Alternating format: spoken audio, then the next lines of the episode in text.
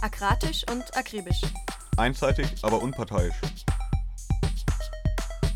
Der Libertäre Podcast. Der ernste und satirische Monatsrückblick vom anarchistischen Radio Berlin.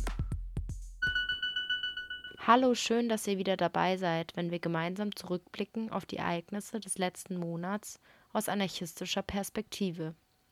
Diesmal schauen wir auf den September 2021, in dem auch ein neuer Bundestag gewählt wurde was aber unserer Meinung nach genauso wenig die Verhältnisse zum Tanzen bringt wie grüner Kapitalismus.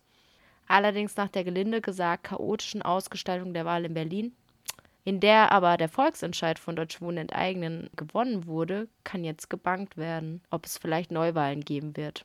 Grüße gehen zumindest schon mal raus an den großartigen Flyer-Service Hahn und die Vernichtung von tonnenweise AfD-Flyern. Los geht der Podcast diesmal mit News aus aller Welt. Falls euch über den Monat Oktober hinweg oder auch danach Dinge begegnen, die ihr erwähnenswert findet, schreibt uns gerne an aradio-berlin at riser.net. Im Anschluss im Podcast schauen wir uns mal wieder einen 129a-Prozess gegen Aktivistinnen und linke Strukturen in Berlin an. Dann gibt es Neuigkeiten im Jamnitzer Prozess mit einem Gastbeitrag aus Nürnberg und im Anschluss hört ihr ein Interview mit Paul Geigerzeller zu seinem neuen Album-Release. Und natürlich dürfen auch ein paar der neuen Songs vom Album in der aktuellen Podcast-Ausgabe nicht fehlen. Zum Ausklang gibt es einen klugen Gedanken von Kropotkin und wir schauen wie immer auf das Schalten und Walten der lieben, guten und schönen Anarchie. Viel Spaß und jetzt erstmal Musik von The Clitters mit Krawall Barbie. Ich zieh die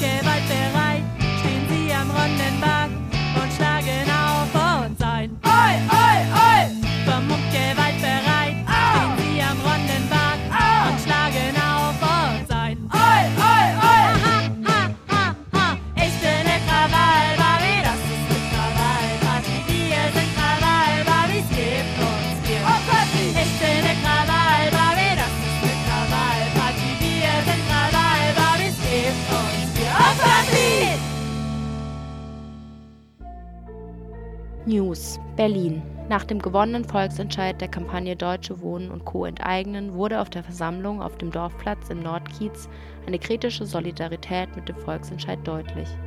Der Aufstieg der Wohnkonzerne wurde von den Bundes- und Landesregierungen seit mehr als 40 Jahren aktiv gefördert und vorangetrieben. Wird das Volksbegehren Deutsche Wohnen und Co. enteignen nicht nur gewonnen, sondern auch umgesetzt, ist jetzt die Frage. Denn das wäre eine Niederlage der Immobilienwirtschaft, zumal dann auch außerhalb Berlin Enteignungsforderungen laut würden.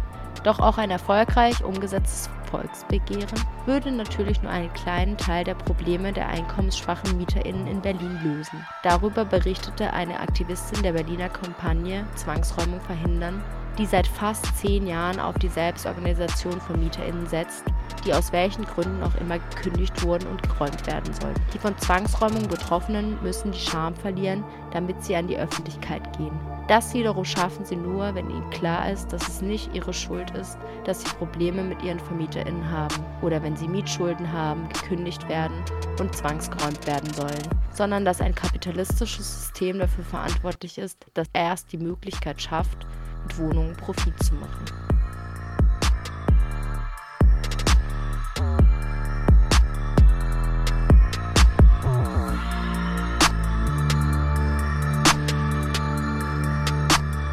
Athen.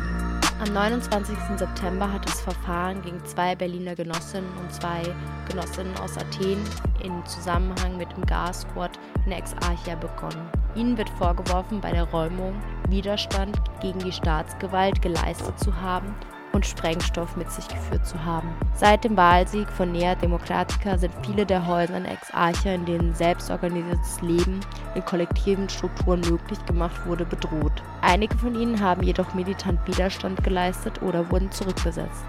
Solidarität mit den Angeklagten.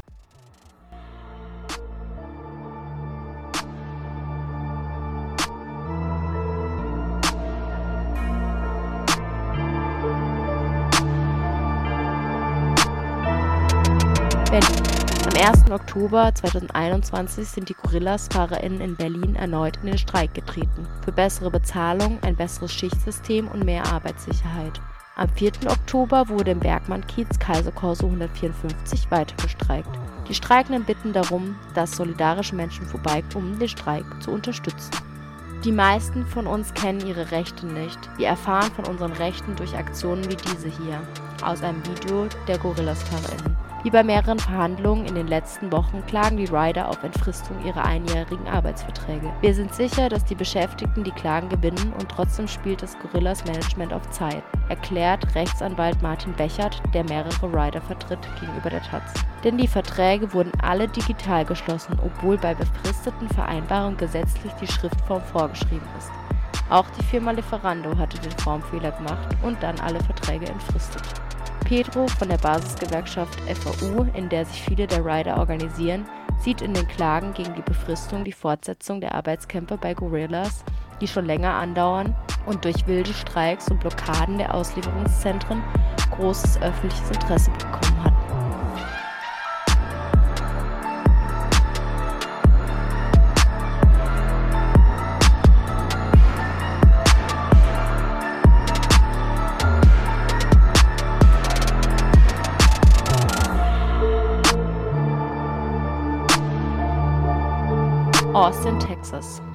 Hetze gegen Abtreibung geht in die nächste Runde. Am 3. Oktober fanden 35 Demonstrationen statt, davon die größte in der Hauptstadt Austin mit über 1000 Protestierenden vor dem Kapitol, in dem die Mehrheit aus republikanischen Abgeordneten das rigideste Abtreibungsgesetz der letzten Jahrzehnte in den USA angenommen hatten.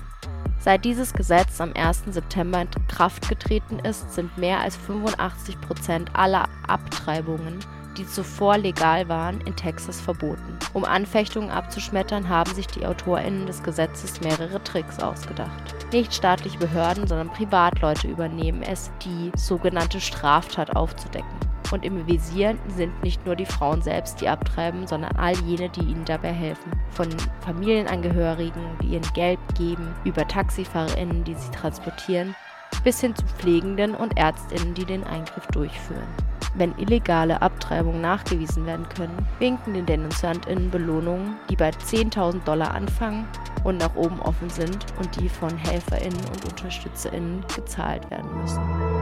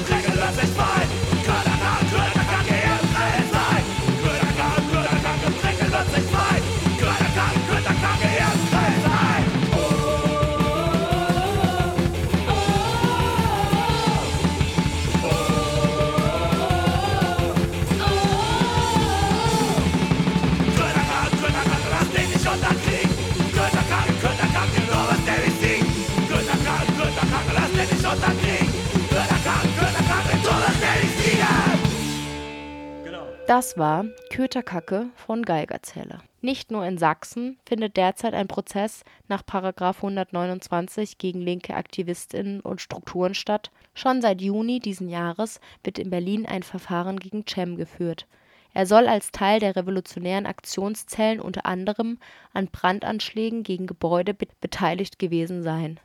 Die Verfahren gegen andere Angeklagte in diesem Verfahrenskonstrukt wurden jedoch teilweise schon vor Jahren eingestellt. Um euch den Fall etwas näher zu bringen, haben wir uns mit einer Person aus der Soli-Gruppe zusammengesetzt. Ja, also jetzt äh, jetzt ein äh, Verfahren äh, gegen den äh, Genossen Cem, der äh, auf freiem Fuß ist. Und äh, ihm wird äh, vorgeworfen, im Rahmen der RATS, Revolutionären Linken und Radikal, irgendwelche Anschläge äh, begangen zu haben.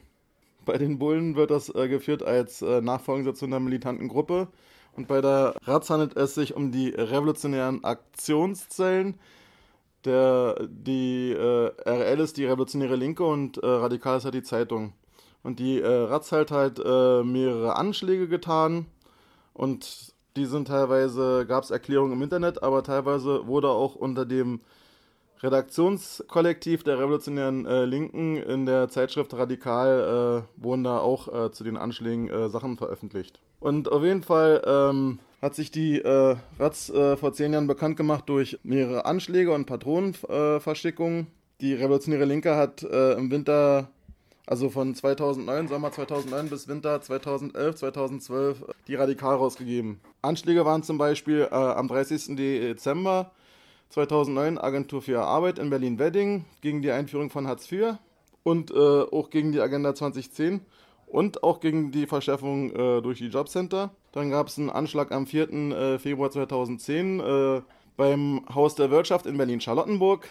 Das war der zweite Anschlag zum äh, gleichen Thema gegen den Vorschlag, die Sozialleistungen für Hartz-IV-Bezieher zu kürzen, um diese zur Arbeit zu zwingen. Ja, und damals forderten auch Politiker eine Arbeitspflicht äh, für Hartz-IV-Empfänger und äh, die RATS bezeichnete die äh, staatlichen behördlichen Pläne als Klassenkampf von oben. Am 18. November 2010 gab es beim Bundesinnenministerium in der Außenstelle Bundeshaus Berlin-Wilmersdorf, das ist der Berliner Hauptsitz der äh, Bundesverwaltungsamtes, wo auch die Bundesakademie für öffentliche Verwaltung ist, gab es einen Anschlag und damals gab es auch zur gleichen Zeit äh, die Innenministerkonferenz. Der Ort des Ministeriums war halt als Teil des institutionellen Geflechts zwischen Repressions- und der Ideologieapparate der Bundesrepublik ein Anschlagsziel.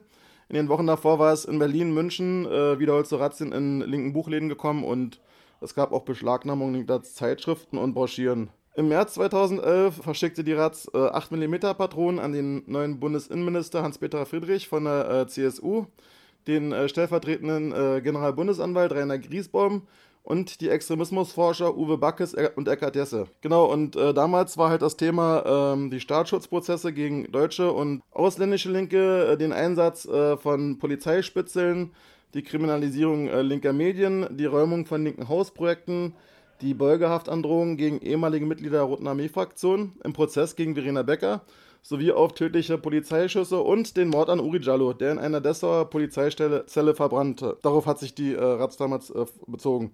Am 27. April 2011 gab es zwei Anschläge. Einmal das zentrale Mahngericht in Berlin-Brandenburg, das, war, das ist im Wedding, und die äh, Senatsverwaltung für Stadtentwicklung in äh, Berlin-Mitte, wieder wegen den Akteuren des Klassenkampfs von oben und als Protest gegen die Umstrukturierungsprozesse im städtischen Wohngebiet die halt äh, einkommensschwache und migrantische Mieterin trifft. Und äh, Cem werden davon äh, drei äh, Brandstiftungen vorgeworfen. Und ja, dann äh, gab es halt äh, ein paar Jahre später, am 22. Mai 2013, halt äh, auch Razzien in Stuttgart, Magdeburg und Berlin deswegen. Äh, da gab es halt 21 Hausdurchsuchungen und äh, gegen neun Beschuldigte. Das Ulkige dabei ist, dass an diesem Zeitpunkt eigentlich, wo diese Razzien stattfanden, äh, sollte eigentlich der Abschlussbericht des äh, NSU-Untersuchungsausschusses äh, veröffentlicht werden. Das ist interessant, äh, so ein Eigenleben von so einer äh, Behörde, wenn die eigentlich, äh, wenn es um die Verwicklung äh, bei dem Aufbau des nationalsozialistischen Untergrunds äh, geht und was die so für Anschläge gemacht haben und von wem die gedeckt wurden oder auch nicht, da dann so eine äh, Razzia zu machen. Ja, das zeigt auch ganz klar, äh, in welchen äh, Kontinuitäten äh, die Behörden stehen äh, oder die deutschen Sicherheitsorgane. Ja, und dann äh, danach äh, wurde das Verfahren gegen äh, fast alle eingestellt.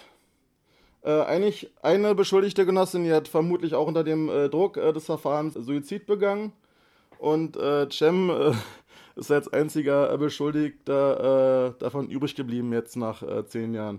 Also da gibt es ja dieses aktuellen Bezug zu diesem aktuellen Verfahren gegen Lina, wo halt auch nach Paragraph 129 Mitgliedschaft in einer kriminellen äh, Vereinigung äh, ermittelt wird. Also das ist ja eh so ein Paragraph, äh, den haben die damals gegen äh, die RAF sich ausgedacht und wurde auch gegen äh, alle möglichen äh, Parteien verwendet. 129 Mitgliedschaft in einer kriminellen Vereinigung. A ist dann terroristische Vereinigung und B ist kriminelle oder terroristische Vereinigung im Ausland.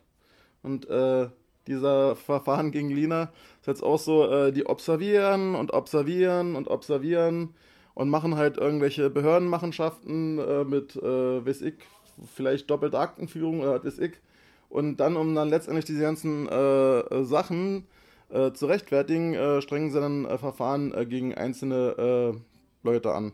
Und gleichzeitig werden faschistische Anschläge bagatellisiert und so als dumme Jungsstreiche abgetan oder so und gegen Linke oder Anarchisten werden dann halt voll die fetten äh, ausgepackt. Und das ist ja auch zum Beispiel so, dass mit einem richterlichen Beschluss für eine Observation halt mehrere tausend Leute überwacht werden können, telefonisch und äh, halt mit äh, Observationskräften und so weiter und so fort. Ja, und äh, das, äh, jetzt gab es halt dieses äh, Gerichtsverfahren, was ein reiner Indizienprozess ist. Bei dem Gerichtsverfahren gibt es eine äh, Zugangsbeschränkung. Da dürfen äh, nur zehn Leute rein.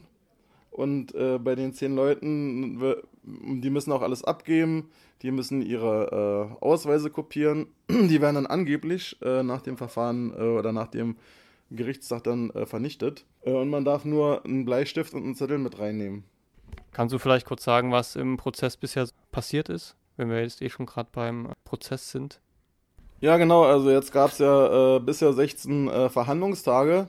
Ich war selber bei einigen und äh, ist immer sehr ulkig, weil dann sind dann irgendwelche Observanten von der Polizei oder irgendwelche Verkleideten vom Verfassungsschutz. Ulkigerweise können die sich immer nichts erinnern. Dann sind die da verkleidet und legen irgendwelche Behördenzeugnisse vor.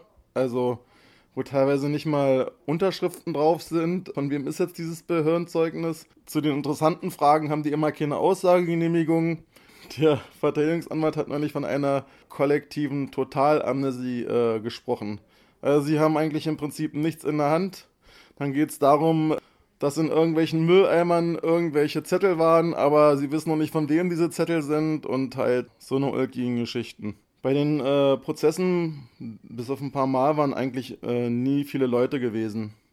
Wir äh, haben auch äh, Kundgebung gemacht zum äh, Prozessauftakt. Wir haben äh, Kundgebung gemacht, wo der Verfassungsschutz äh, vorbeigekommen ist. Ja, und ähm, das wird sich jetzt noch äh, bis in den Januar hinziehen. Aber im Prinzip waren jetzt äh, sozusagen Beweiserhebungen. Aber ähm, äh, ganz ehrlich, äh, so richtig erhellende Beweise äh, waren da bisher nicht. Und dann äh, ist es natürlich so, dass die Anwälte immer keine, äh, keine vollständigen Akten kriegen. Das heißt, teilweise kriegen die Akten immer erst vor Ort ausgehändigt, äh, Teig selber gesehen. Das fand ich auch ein bisschen ulkig.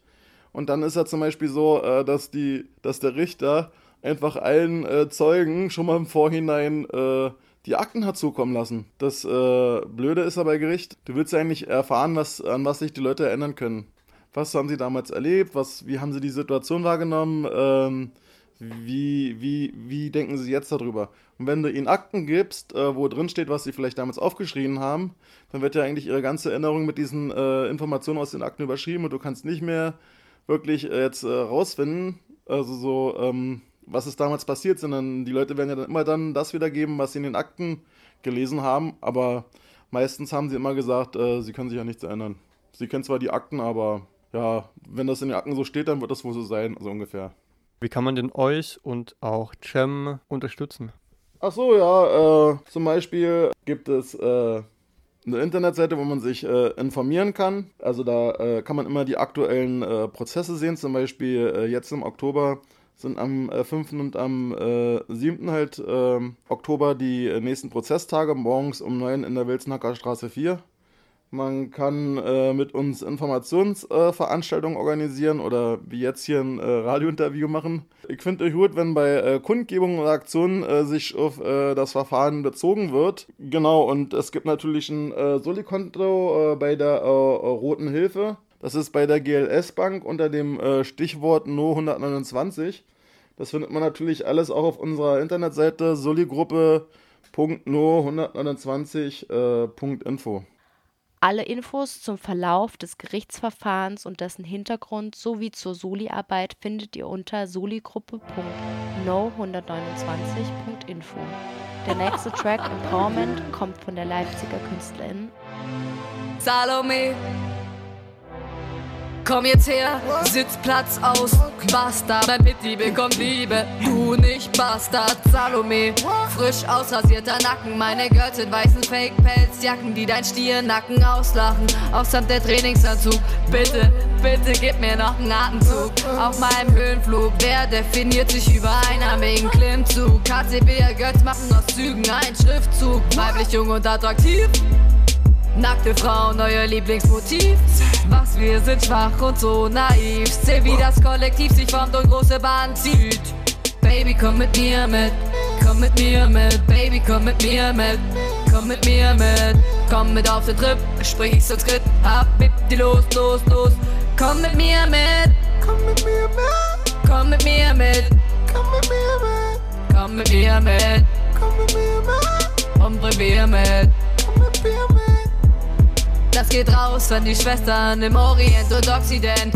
Rap ist schon immer Empowerment. Digi, schreib das, schreib das in mein Testament. Willst du das bestreiten? Dann komm mit deinem Argument. Schaut dort an die beste Gang und an alle meine Girls mit Temperament. Feminismus ist mehr als ein Modetrend. Ceda Cosa Nostra. Vom Objekt und Opfer zu eurer Mater Nostra.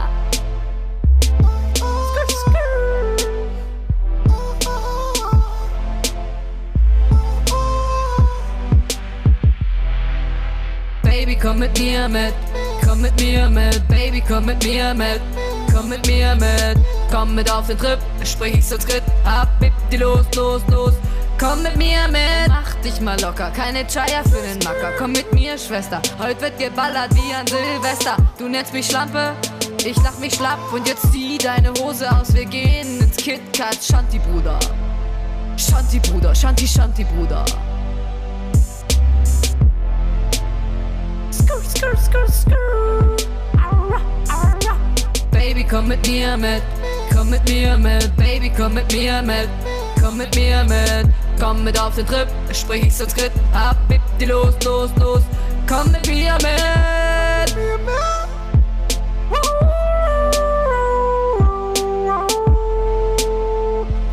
Mir mit.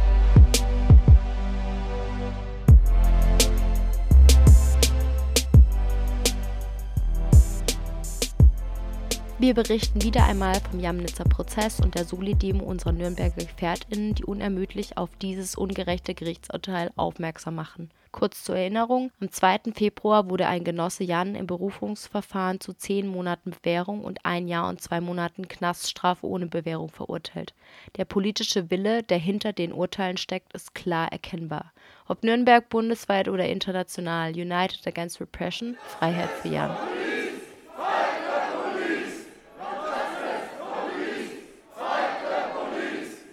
Am 15.09. musste unser Freund und Genosse Jan in Nürnberg eine über ein Jahr dauernde Haftstrafe antreten, verurteilt für eine sogenannte Straftat, die er, wie ein Zeuge belegt hat, noch nicht einmal begangen hat. Und auch die Verurteilung strotzt vor politischer Willkür und staatlichen Verfolgungswahn. Über ein Jahr Knast, weil Cops angeblich angeschrien wurden. Doch dazu später mehr. Dass Jan diesen Schritt in den Knast nicht alleine gehen musste, versteht sich von selbst. Aus diesem Grund versammelten sich über 100 Menschen vor der JVA in Nürnberg, um ihre Solidarität mit Jan und ihre Wut gegenüber dem repressiven und menschenverachtenden Justiz- und Knastsystem auszudrücken. Um unsere Solidarität und Wut auf die Straße zu tragen, findet am 16.10. um 14.30 Uhr am Veit-Stoßplatz in Nürnberg eine bundesweite Großdemo statt. Kommt zahlreich und zeigt Jan, dass er nicht alleine ist. Wir haben den Haftantritt begleitet und einen Beitrag zusammengestellt. Es finden sich Reden zum Jamnitzer Platz, zum Prozess gegen Jan und einiges mehr. Aber hört selbst. Wir stehen heute hier vor der JVA Nürnberg-Fürth. Einmal mehr trifft es Menschen aus unseren Reihen. Menschen, die für eine bessere Welt eintreten. Menschen, die sich gegen Verdrängung und Gentrifizierung einsetzen. Und Menschen, die sich als dezidiert links bezeichnen. Zwei von unseren Genossen waren angeklagt wegen Widerstand gegen Vollstreckungsbeamte und bei einem kam noch eine angebliche Beleidigung hinzu. Vorwurf ist, dass die zwei Beschuldigten eines Tages die Cops am Jamnitzer dazu aufgefordert haben, sich zu entfernen. Das ist der Vorwurf. Es gab keine Verletzung, aber trotzdem Anzeige wegen Widerstand. Klingt absurd, klingt absurd, aber das ist das Ergebnis deutscher Justiz. Einer der beiden Angeklagten hat nach einem langen Prozedere nach Berufung und Ablehnung der Revision eine Haftstrafe erhalten. Der Genosse, unser Freund Jan, soll heute für ein Jahr und zwei Monate hier in den Bau gehen. Das ist eine schreiende Ungerechtigkeit, welche sich in Mechanismen der Klassenjustiz einreiht. Freiheit für alle politischen Gefangenen! Freiheit für alle politischen Gefangenen! Die Gründe für die Schikane im Viertel sind so trocken wie traurig. Gostenhof ist seit Jahren einer fortschreitenden Gentrifizierung ausgesetzt. Wo früher türkische Supermärkte und Apotheken standen, finden sich heute teure Hipster-Cafés und fancy Eigentumswohnungen. Auch am Jamnitzer Platz gibt es solche Neubauten. Der Platz selbst ist seit Monaten im Umbau. Auch er soll hip und fancy gemacht werden. Die neuen NachbarInnen haben sich scheinbar zu sehr auf die blumigen Beschreibungen der ImmobilienmaklerInnen vom ruhigen, aber hippen Szene-Kids verlassen. Aber es sind noch lange nicht alle verdrängt aus Gostenhof. Das Arbeiterinnen- und Arbeitslosenviertel lebt noch weiter. Wir lassen uns nicht vertreiben. Wir sind hier und wir sind fucking viele. Im Juni 2019 hatten die ParknutzerInnen scheinbar die Schnauze voll. Im Verlauf einer Personenkontrolle sammelt sich eine größere Gruppe an solidarischen Menschen und beschloss, die polizeilichen Schikanen nicht weiter hinzunehmen. Die Beamtinnen wurden verbal dazu aufgefordert, den Platz zu verlassen und die Leute in Ruhe zu lassen. Widerwillig kam die Polizei dem nach. Trotz angerückter Verstärkung verzog sich die Polizei anschließend ein Triumph für die Parknutzerinnen. Scheinbar will die Polizei diese Niederlage nicht auf sich sitzen lassen. Seit dem Vorfall bis hin zur kompletten Abriegelung bzw. der Umbaumaßnahme war die Polizeipräsenz am Jamnitzer noch ein, einmal stark angestiegen. Mittlerweile fuhr sogar das USK-Streife. Der Platz wurde nachts von Polizeibussen umkreist und mit Scheinwerfern ausgeleuchtet. Kleinste Ordnungswidrigkeiten werden sofort aggressiv geahndet und Strafbestände werden konstruiert. Gostenhof wird zum Gefährderinnenviertel konstruiert. Lasst mal laut gegen diese Scheiße eintreten. Lasst mal laut, laut werden, alle zusammen. No justice, no peace, fight the police. No justice, no peace, fight the police. So, Beschissen ist nicht nur, dass unsere Genossen angeklagt wurden, weil sie Cops angeschrien haben. Nee, der Prozess an sich war auch noch ein reiner Skandal. Ich werde euch dazu jetzt ein bisschen was erzählen. Der Nachgang des Abends im Juni legt den Ganzen noch eine gewaltige Schippe drauf. Scheinbar genügt es der Polizei nicht mehr, Ordnungswidrigkeiten zu ahnden. Gestützt von den Nürnberger Nachrichten, die auf Basis von Äußerungen einzelner AnwohnerInnen bürgerkriegsähnliche Zustände am Jamnitzer herbeifantasierten, konstruierte die Strafverfolgungsbehörden aus jenen Abend einen militanten Akt des Angriffs auf Polizei und Staat. Zwei Genossen bekamen also Post von der Staatsanwaltschaft und wurden vor Gericht gezerrt. Der Vorwurf, wie gerade schon gesagt, Widerstand gegen Vollstreckungsbeamte und Beleidigung. Der eine soll als Redelsführer gedient haben und einen gewaltbereiten, im Gleichschritt marschierenden Mob angeführt haben, um die Einsatzkräfte zu verdrängen. Dem anderen, der an jenem Abend nicht einmal vor Ort war, wurde vorgeworfen, er habe mit einer Holzlatte, an die sich kein Mensch außer eine Polizistin erinnern kann, bewaffnet eben jener Polizistin gedroht. Selbst in der Anklageschrift ist zu keinem Zeitpunkt von physischer Gewalt die Rede. Eher wird die verbale Unmutsbekundung gegenüber der Polizei zum Widerstand konstruiert. Die politische Motivation der Ermittlungs- und Prozessführung war von Anfang an klar erkennbar. Beispielhaft hierfür steht die Ermittlung des Staatsschutzes. Aufgrund einer Personenbeschreibung einer einzigen Polizistin, welche auch die einzige ist, die, die eine im Prozess auftauchende Holzlatte gesehen haben will, legte der Staatsschutz den ermittelnden Beamtinnen drei Seiten mit jeweils acht Fotos von unterschiedlichen Menschen vor. Die Personenbeschreibung der Polizistin ist äußerst vage. Groß, Piercing, kein Bart. Das hinderte den Staatsschutz aber nicht daran, 24 Bilder von Menschen aus ganz Bayern herauszukramen, unter denen auch Jan dabei war. Jan war die einzige Person ohne Bart. Das den Betroffenen zeigende Foto war zum Ermittlungszeitpunkt fucking alt, acht Jahre alt obwohl die Polizei durchaus ein umfangreiches Fotosammelalbum des regelmäßig von Polizeigewalt betroffenen Aktivisten hat. Die Polizistin war sich hiernach dennoch sicher. Der muss es gewesen sein. Sie habe ihn an seiner markanten Kinnpartien wiedererkannt, obwohl er an den Abend am Jamnitzer vermummt gewesen sei.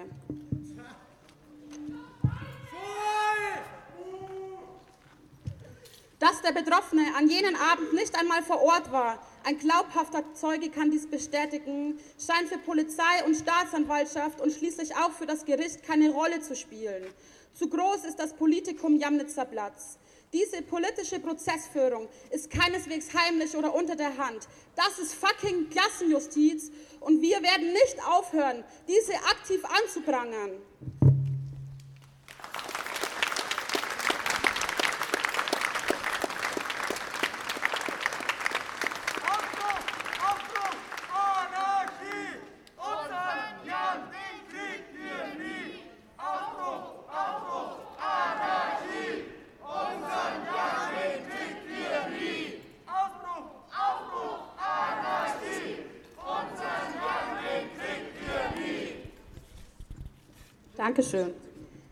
Glaubwürdigkeit der Polizistin hätte das Gericht spätestens bei ihrer Vernehmung anzweifeln müssen.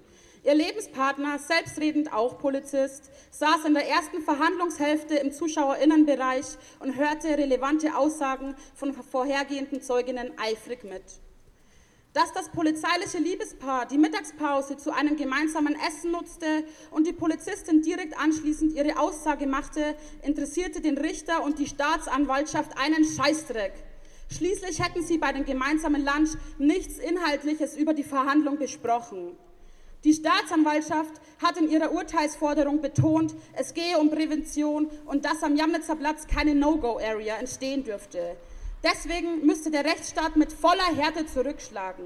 Dabei ist das Einzige, das den Jamnitzer und Gostenhof zur No-Go-Area machen könnte, die massive, kontinuierliche Polizeipräsenz. Und der beschworene rechtsfreie, rechtsfreie Raum scheint in Wahrheit das Amtsgericht zu sein. Deswegen, BRD, Bullenstaat, wir haben euch zum Kotzen satt! BRD, Bullenstaat, wir haben euch zum Kotzen satt!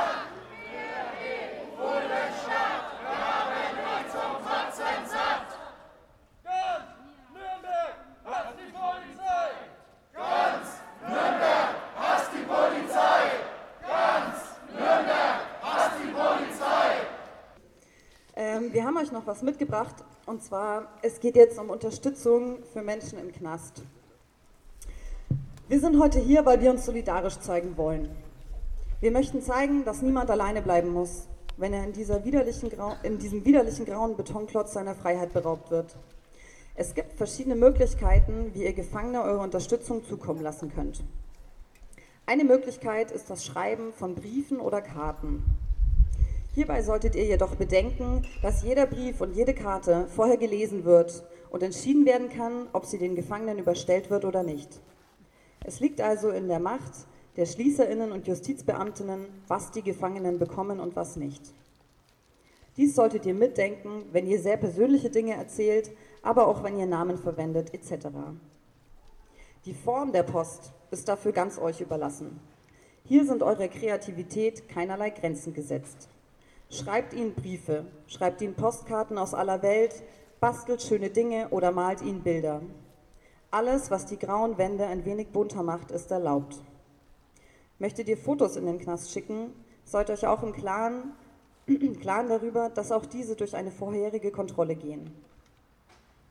Manchmal bietet es sich auch an, etwas Glitzer in den Briefumschlag zu packen. Das verschönert nicht nur den Gefangenen den Tag. Wenn ihr Post schicken möchtet, dann könnt ihr das über die Rote Hilfe Ortsgruppe Nürnberg machen. Die Adresse lautet Rote Hilfe Ortsgruppe Nürnberg, Eberhardshofstraße 11 in 90429 Nürnberg. Wichtig ist, dass ihr zu Händen von Jan oder den Betreff Jan angebt, damit die Post auch zugeordnet werden kann.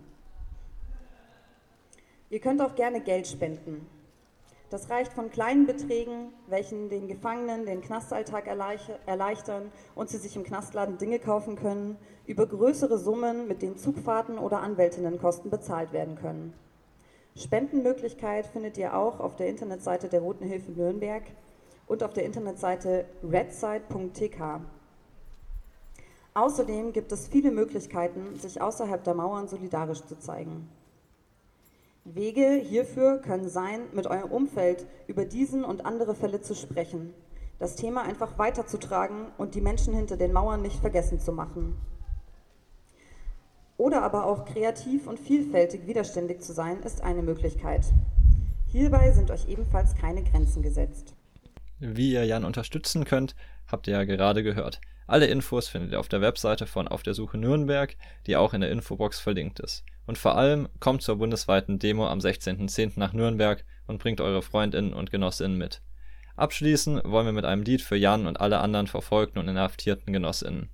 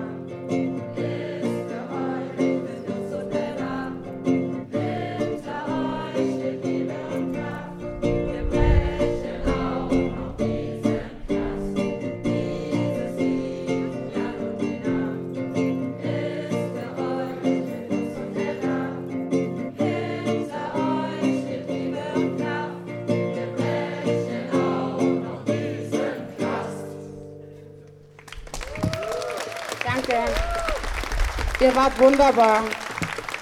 Mehr Infos findet ihr unter aufdersuche.blackblocks.org. Der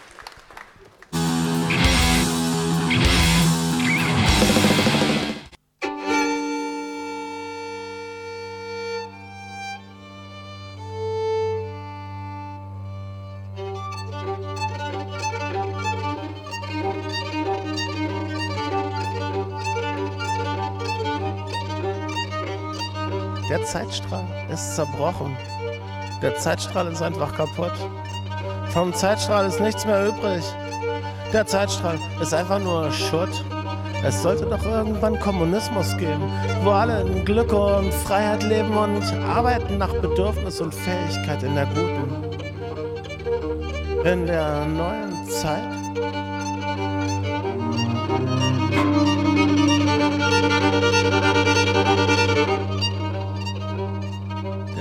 Zeitstrahl ist zerbrochen. Der Zeitstrahl geht einfach zurück. Er blieb stecken in der Gegenwart. Aber wo ist das Versprechen auf Glück? Nach der Urgesellschaft die Sklaverei. Wir sind alle so froh, das ist lange vorbei. Dann durch den Feudalismus und Kapitalismus, durch den Sozialismus zum Kommunismus. Morgens fischen und abends Bücher lesen. Ach, es wäre doch alles so schön gewesen.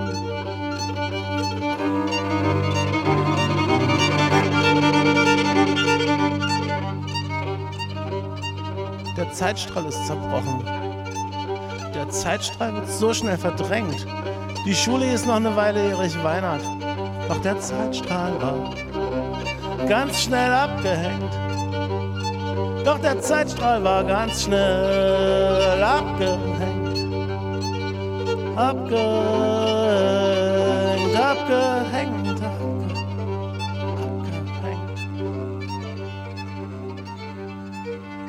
Zwei der Songs, nämlich Köterkacke und Zeitstrahl, konntet ihr jetzt schon im Podcast hören. Und bald ist es soweit. Im November veröffentlicht der anarchistische Musiker Paul Geigerzähler sein neues Album. Wir haben uns schon Ende August mit ihm getroffen und gemeinsam über das Album und die Pläne für die anschließende Tour gesprochen. Du arbeitest ja gerade an, an einer neuen Platte. Kannst du kurz sagen, worum es thematisch geht und äh, wie es so äh, vorangeht? Naja, die Aufnahmen sind gemacht. So schöne Analogaufnahmen, die müssen halt noch gemixt werden. Wie man das mit Analogaufnahmen halt so macht, von Band, von einem Band zum anderen Band und dabei mischen. Das macht äh, Smile, der seinerzeit bei Zusammenrottung spielte und bei Schocks und ein sehr guter Mischer ist. Also die Aufnahmen klingen jetzt schon im Romix sehr schön. Und ich glaube, das wird ganz toll. Thematisch äh, nehmen so Wände, Nachwände und so weiter Geschichten. Also Wände ist ein komischer Begriff ganz nebenbei, den hat Egon Krenz geprägt und äh, man weiß nicht genau, ob man ihn verwenden soll, aber behelfsweise nehme ich den jetzt mal. Revolution ist halt auch ein bisschen ähm, zweifelhaft. Friedliche Revolution vielleicht noch zweifelhafter und halbe Revolution würde es vielleicht treffen, weiß aber auch nicht. Na jedenfalls ähm, es ist ein Versuch sozusagen, sich diesem Thema nochmal zu nähern, was ja ein bisschen als ähm, Gespenst in der Gegend herumsteht und vielleicht auch ein Stück weit den Weg zur Zukunft verbaut. Und gleichzeitig einen großen Einfluss hat darauf, wie, warum im Osten, in Ostdeutschland die Dinge so sind, wie sie sind und die Dinge sind ja ganz schön beschissen. Also, in, wenn man sich jetzt vorstellt, dass von meinen ehemaligen Mitschülern in einer sächsischen Kleinstadt äh, wahrscheinlich um die 40 Prozent diese Arschlöcher für Deutschland wählen, muss man sich halt schon fragen, was ist denn da eigentlich passiert? Warum, wa warum ist das so und so weiter? Und im Nachgang auch natürlich, was können wir dagegen tun? Mhm. Und diese Platte ist erstmal nochmal zurückschauen auf diese Gespenster. Und ich erhoffe mir ein bisschen, äh, auch, sagen wir mal, dass die Diskussion auslöst darüber. Du hast ja jetzt schon auch äh, dich vor mit so ostdeutschen Themen, auch der halben Revolution beschäftigt. Warum ist dir das Thema so wichtig? Genau, weil sozusagen die ganz viel in der, von dem, wie es jetzt ist, glaube ich, Wurzeln hat einerseits in der DDR-Geschichte, andererseits in der sozusagen Revolution, die ja sozusagen stecken geblieben ist und sich umgewandelt hat in eine nationalistische Welle und zugleich und, und in der Nachwendezeit sozusagen. Und da, da steckt ja unheimlich viel drin von dem, was jetzt, was jetzt hier passiert, was jetzt, äh, warum die Diskurse so, so sind, wie sie sind, warum die Eigentumsverteilung so ist, wie sie ist, warum, ähm, warum, ja, warum Dinge so verhandelt werden, wie sie verhandeln. Ich glaube, es gibt auch viel, wo man anknüpfen kann. Es gibt halt in dieser Zeit 1989 gab es ja eben auch viele sozialistische Ideen, die mit dem äh, Poststalinismus gebrochen hatten und äh, ja einen anderen, einen freien Sozialismus irgendwie haben wollten. Da durchaus ein Spektrum, sagen wir mal, von Anarchismus bis Sozialdemokratie. Alles dabei. Aber sozusagen an diese Ideen nochmal anzuknüpfen, die überhaupt nochmal zu rekapitulieren, ähm, das halte ich für wertvoll. Gleichzeitig glaube ich, dass ähm, dieser Diskurs im Osten passieren muss, von vor, vorrangig von Leuten auch aus dem Osten, weil ähm, diese Leute teilen ja alle was. Die teilen eben diese Erfahrung des gesellschaftlichen Bruchs. Ähm, ganz unterschiedlich in meiner Generation eher, dass du plötzlich in der Schule völlig andere Lerninhalte hattest in allen Fächern, die irgendwie was Gesellschaftliches betrafen bei den Leuten, die ein bisschen älter sind, äh, natürlich krasse biografische, berufliche und so weiter Brüche. Die teilen die Erfahrung dieser Baseballschlägerjahre, also wo die Faschos machen konnten, was sie wollten. Wenn ihnen nicht irgendwie eine linksradikale Szene, Antifa, Hausbesetzerinnen, Hausbesetzer irgendwie Einhalt geboten mhm. haben. Auch eine Selbstorganisierung von Geflüchteten übrigens, das ist auch wichtig. So, wie es ja auch gab, also zur Verteidigung von irgendwelchen Heimen und so.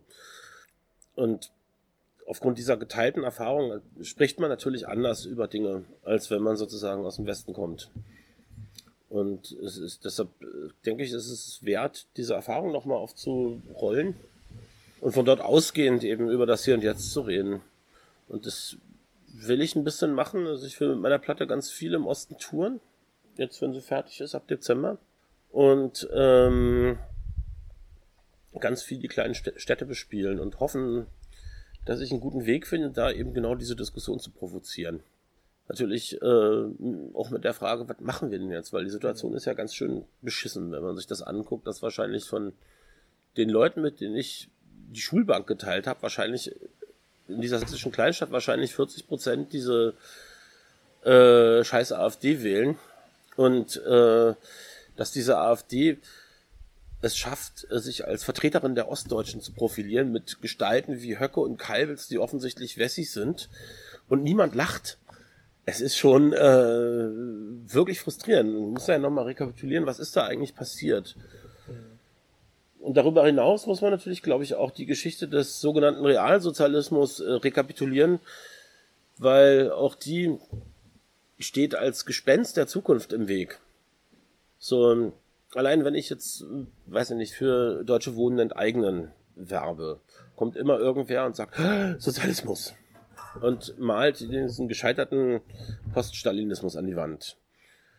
Äh, und es bleibt, glaube ich, nichts, als sich damit auch auseinanderzusetzen, um, ähm, weiß ich nicht, diese Gespenster wieder zu, ähm, zumindest einzuordnen gesellschaftlich und ähm, mhm. zu machen, dass sie eben ja, dass man, dass es eben eine Zukunft gibt und die Zukunft schreit ja eigentlich nach Sozialismus. Also nach einem libertären Sozialismus, logischerweise, weil äh, der Kapitalismus ist ja offensichtlich nicht in der Lage, irgendeins der ähm, Menschheitsprobleme überhaupt anzugehen und schlicht seiner Logik wegen. Hm. Seiner inneren Logik wegen.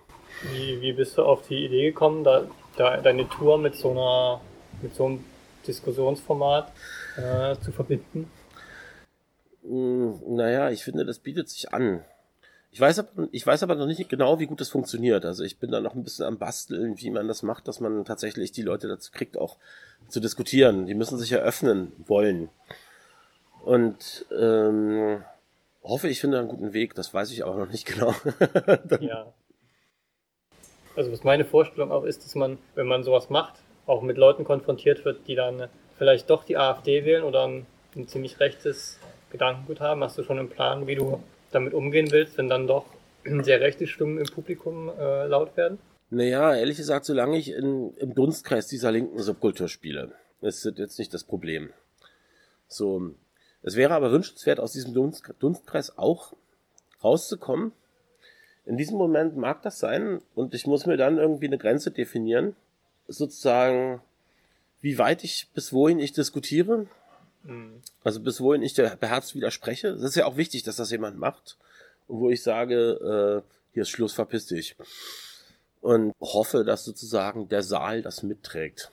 Das wird man ehrlich gesagt sehen, weil ähm, solange ich äh, subkulturelle linke Lokalitäten habe, die es ja durchaus im Osten eine Menge gibt, ist das jetzt nicht das Problem. Das werde ich mir überlegen müssen, wenn ich, äh, was ich in der Dorfkneipe spiele. Wobei ich mir wünschen würde, auch dieses Programm auch in einer Dorfkneipe zu machen, aber es ist natürlich schwieriger, darin zu kommen. Aber äh, würdest du dir Unterstützung für deine Tour wünschen, zum Beispiel, dass Leute in ihrer Dorfkneipe das auf die Beine stellen? Kannst du dir, würdest du dir sowas vorstellen oder was für eine Unterstützung könntest du dir überhaupt äh, vorstellen oder wünschst du dir? Ja, na, ich würde mir wünschen, da wirklich weit rumzukommen in die äh, auch, auch gerne kleineren Städte und Dörfer im Osten. Wer Leute kennt, Loca Locations, Lust hat, sowas zu organisieren, der oder die möge sich melden, da freue ich mich. Und hast du schon eine Idee, wann deine Platte erscheinen wird und ob es auch ein Release-Konzert in Berlin geben wird, wo man die Lieder hören kann, wenn man jetzt nicht mit dir in die Provinz fahren möchte oder kann? Ja, naja, es wird auf jeden Fall in Berlin ein Release-Konzert geben und äh, äh, wahrscheinlich in einer äh, Kirche, die eine gewisse Bedeutung für die DDR-Opposition hatte, auch für die für die Linke. Das ist aber so halbspruchreif. Wenn das nicht klappt, in irgendeiner Form in der KVU, was ja auch ein symbolischer Ort dafür ist. Und das ist dann ähm, um den 20. November rum. Sagen wir mal zweite Hälfte November.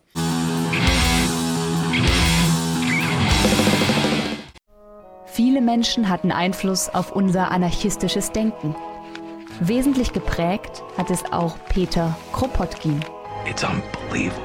Als einer der zentralen Theoretiker des kommunistischen Anarchismus starb Kropotkin 1921, vor genau 100 Jahren.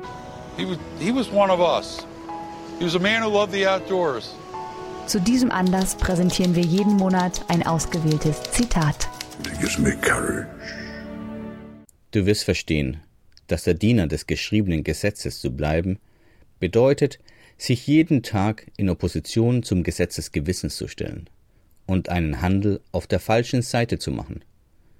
Und da dieser Kampf nicht ewig weitergehen kann, wirst du entweder dein Gewissen zum Schweigen bringen und ein Schurke werden, oder du wirst mit der Tradition brechen und mit uns für die völlige Zerstörung all dieser Ungerechtigkeit wirtschaftlich, sozial und politisch arbeiten.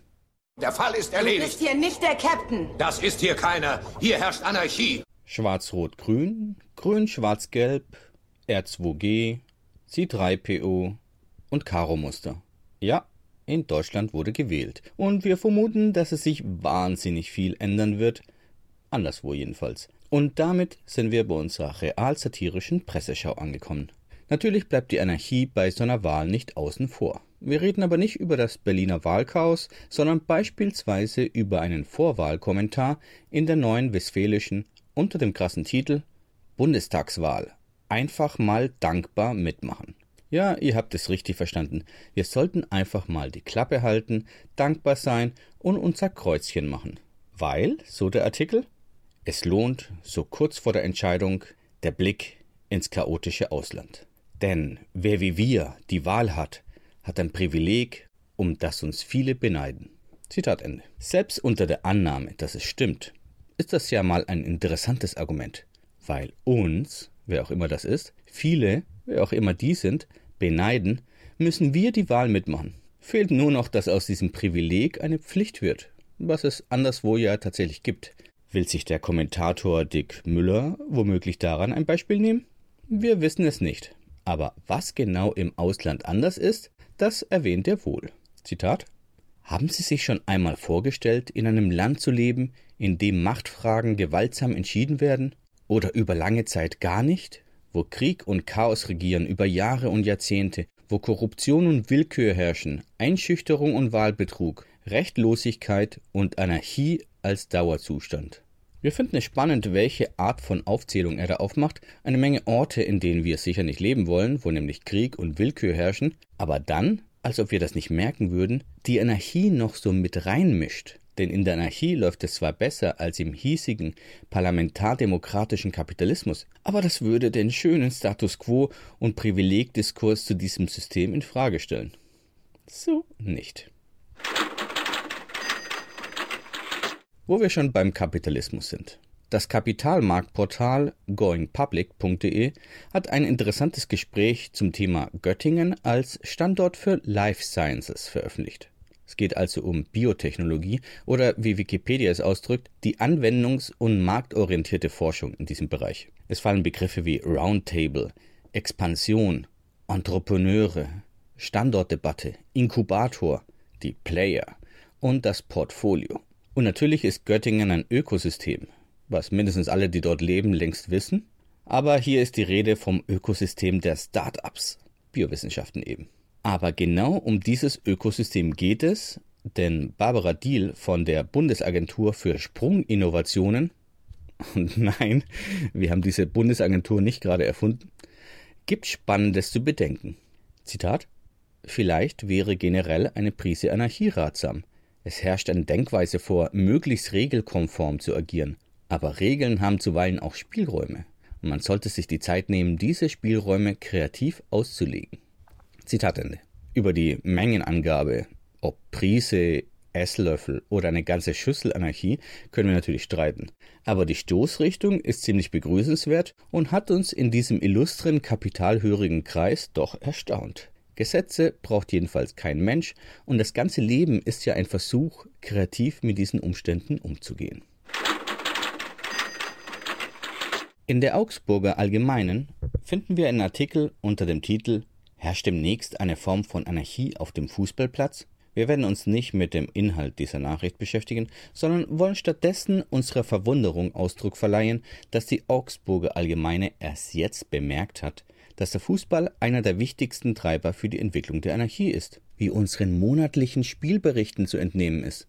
Allein in den letzten vier Wochen berichtete der Schweriner Zeitungsverlag über den von der Rostocker Jungen Union entdeckte Anarchie im Fanprojekt von Hansa Rostock, warnten die norddeutschen neuesten Nachrichten vor Anarchie und einer Gefährdung des Rechtsstaats bei Auseinandersetzungen zwischen Ultras und der Polizei, berichtete der Bayerische Rundfunk über den Verlust an Spielwitz und Anarchie in Barcelona nach dem Weggang von Messi und beklagte die Neue Osnabrücker Zeitung, dass es keine Revoluzer auf dem Platz mehr gebe, wie Paul Breitner, der im Sportstudio einst als Anarchist betitelt wurde und von der Zeitung als Rebell des deutschen Fußballs zelebriert wird.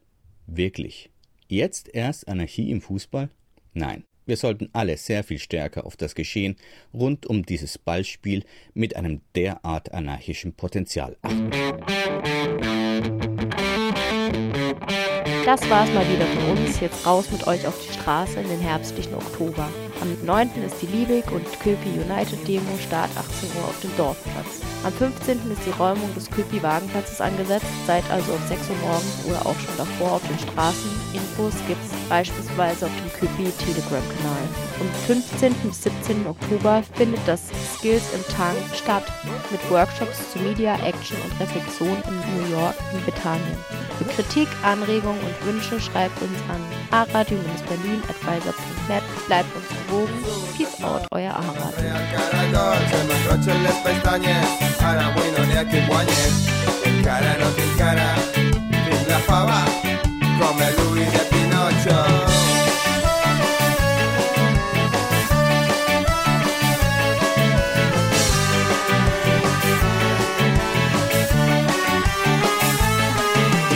De moment, tot està ple de gent, em puja per les parets, ona desde contra el cara no t'encara, tinc la testa y et tapera la festa.